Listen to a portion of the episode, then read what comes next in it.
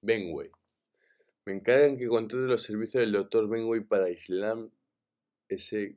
El Dr. Benway ha sido llamado como consejero de la República de Libertonia, un lugar dedicado al amor libre y los baños continuos.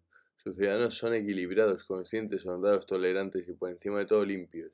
Pero el hecho de acudir a Benway indica que no todo anda bien tras esa higiénica fachada.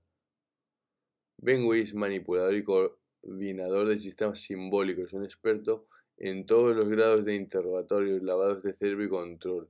No había vuelto a ver a Benway desde su precipitada marcha de anexia, donde estaba a cargo de la D.T, desmoralización total. Su primera medida fue suprimir los campos de concentración, las detenciones en masa y, excepto en algunas circunstancias especiales y limitadas, la tortura. Aborrezco la brutalidad, dijo. No es eficaz. Y además los malos tratos prolongados sin llegar a la violencia física causan, si se, si se aplican adecuadamente, angustia y en especial sentimiento de culpa. Han de tenerse bien presentes unas cuantas normas o, mejor, ideas directrices. El sujeto no debe darse cuenta de que los malos tratos son un ataque deliberado contra su identidad por parte de un enemigo antihumano. Debe hacérsele sentir que cualquier trato que reciba lo tiene bien merecido porque hay algo nunca preciso, horrible en el que le hace culpable. Los adictos al control tienen que cubrirle su necesidad desnuda con la decencia de una burocracia arbitraria e intrincada, de manera tal que el sujeto no pueda establecer contacto directo con su enemigo. Todos los ciudadanos de Anexia fueron obligados a solicitar y llevar siempre encima una carpeta entera de documentos.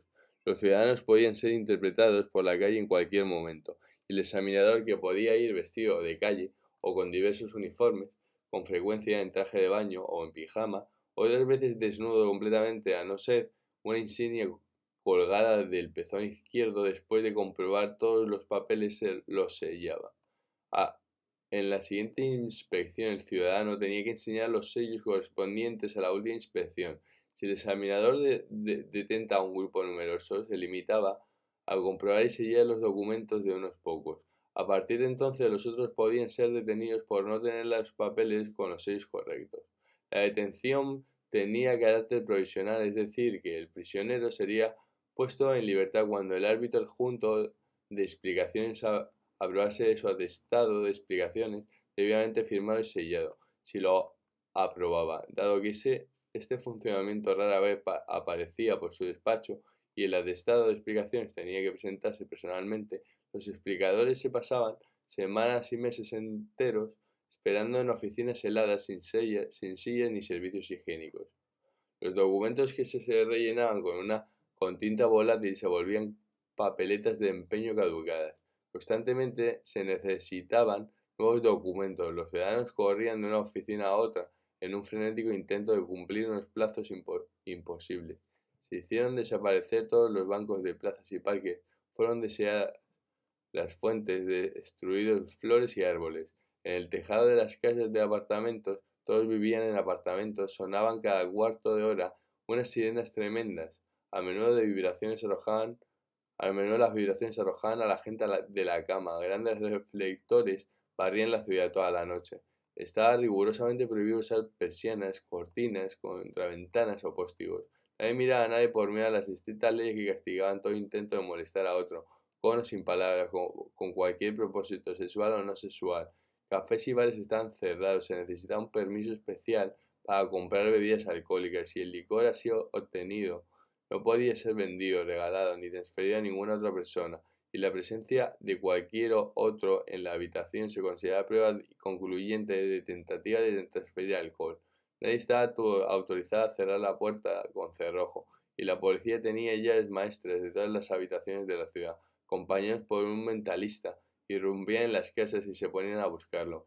El mentalista lo guía hacia lo que el individuo desea ocultar, un tubo de vaselina con V, una lavativa, un pañuelo con una corrida, una arma, bebidas de contrabando, y siempre someten al sospechoso al registro más humillante para su persona, desnudándole y haciendo toda clase de comentarios burlones y despectivos sobre su cuerpo. Más de un homosexual a la impotencia acabó con camisa de fuerza después de que le metieran vaselina por el culo.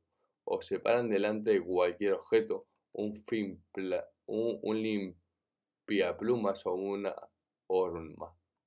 ¿Y eso para qué, para qué sirve? Es un limpiaplumas. Dice que es un limpiaplumas el tío. Desde luego hay que ver de todo. Creo que no necesitamos más. Venga con nosotros. Tras unos meses de, sistema, los ciudadanos acurrucaban en los rincones como gatos neuróticos. Naturalmente, la policía de Nesia utilizaba un sistema tipo producido en serie para el control de sospechosos, saboteadores y disidentes políticos. Sobre los interrogatorios de sospechosos, Benway dice lo siguiente. Si bien en general evito el empleo de torturas, la tortura localiza al oponente y moviliza la resistencia. La amenaza de tortura es útil para inducir en el sujeto el sentimiento adecuado de impotencia ante y gratitud hacia el interrogador que no llega a usarla y la tortura puede usarse fructíferamente como pena cuando el sujeto ha adelantado en el tratamiento lo suficiente para, como para aceptar el castigo como cosa merecida. Con este fin ideé varias clases de procedimientos disciplinarios. Unos de ellos que se conocía por la centralita. En los dientes del sujeto se fijan unas fresas eléctricas que pueden ser puestas en marcha en cualquier momento y se indica al detenido que haga funcionar una centralita arbitraria que introduzca determinadas clavijas en determinados agujeros en respuesta a unas señales de timbres y luces. Cada que comete un error las fresas giran durante 20 segundos. Las señales van siendo aceleradas gradualmente, siempre por encima del tiempo de reacción. Media hora en la centralita y el sujeto se derrumba como una máquina de pensar sobrecargada. El estudio de las máquinas pensantes nos enseña sobre el cerebro más de lo que podemos aprender con métodos introspectivos. El hombre occidental se exterioriza a sí mismo a través de artefactos. Se ha metido coca en la vena alguna vez, pega directamente en el cerebro activando conexiones de placer puro. El placer de la morfina es en las vísceras. Después de un pinchazo se escucha el propio cuerpo pero la blanca es electricidad en el cerebro y el hambre de coca es puramente cerebral, una necesidad sin cuerpos ni sensaciones.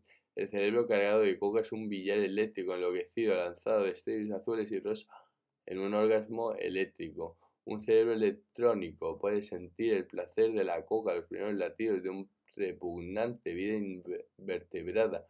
El ansia de blanca dura solo unas horas mientras permanecen estimulados los conductores de la coca Naturalmente el efecto de la C podía ser producido mediante una corriente eléctrica que activase los conductores de la C.